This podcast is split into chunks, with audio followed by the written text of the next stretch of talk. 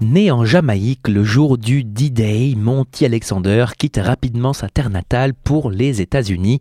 À New York, il accompagne régulièrement Frank Sinatra et se produit dans les clubs de jazz de Manhattan, dont le célèbre Minton qui vit la naissance du bebop, où Duke Ellington, Count Basie et Miles Davis ne manquent pas une occasion de venir le voir jouer. Après plus de 50 ans d'une carrière ornée de collaborations avec Tony Bennett, Natalie Cole, Clint Eastwood, Didi Gillespie, Sonny Rollins, Quincy Jones ou encore Barbara Hendricks, le pianiste parcourt sans relâche le monde pour ravir le public de sa personnalité vibrante, porteuse d'un message musical original où le beat entêtant du reggae croise le balancement contagieux du swing. Si l'on regarde la discographie de Monty, on remarque qu'il adore rendre hommage aux artistes qui l'inspirent et qui teintent naturellement son jeu. Hommage à Bob Marley, Nat King Cole ou encore Tony Bennett.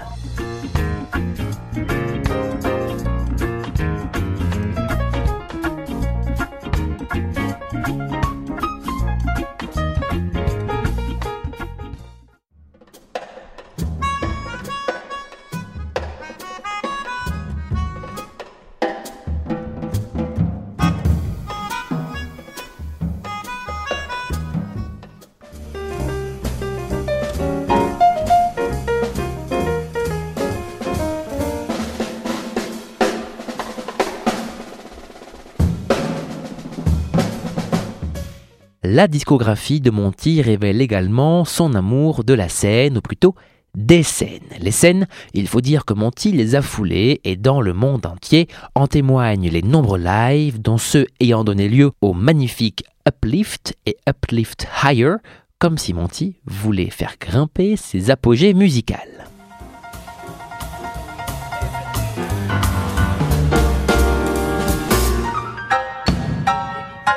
Monty, c'est enfin un amoureux du rythme qui balance, l'ambassadeur d'un jazz sensuel qui mobilise précisément tous les sens, un jazz aux couleurs du soleil, aux odeurs de la Jamaïque, un jazz qui se sent, qui se ressent, qui se vit. Le jazz de Monty Alexander se vit ou n'est rien.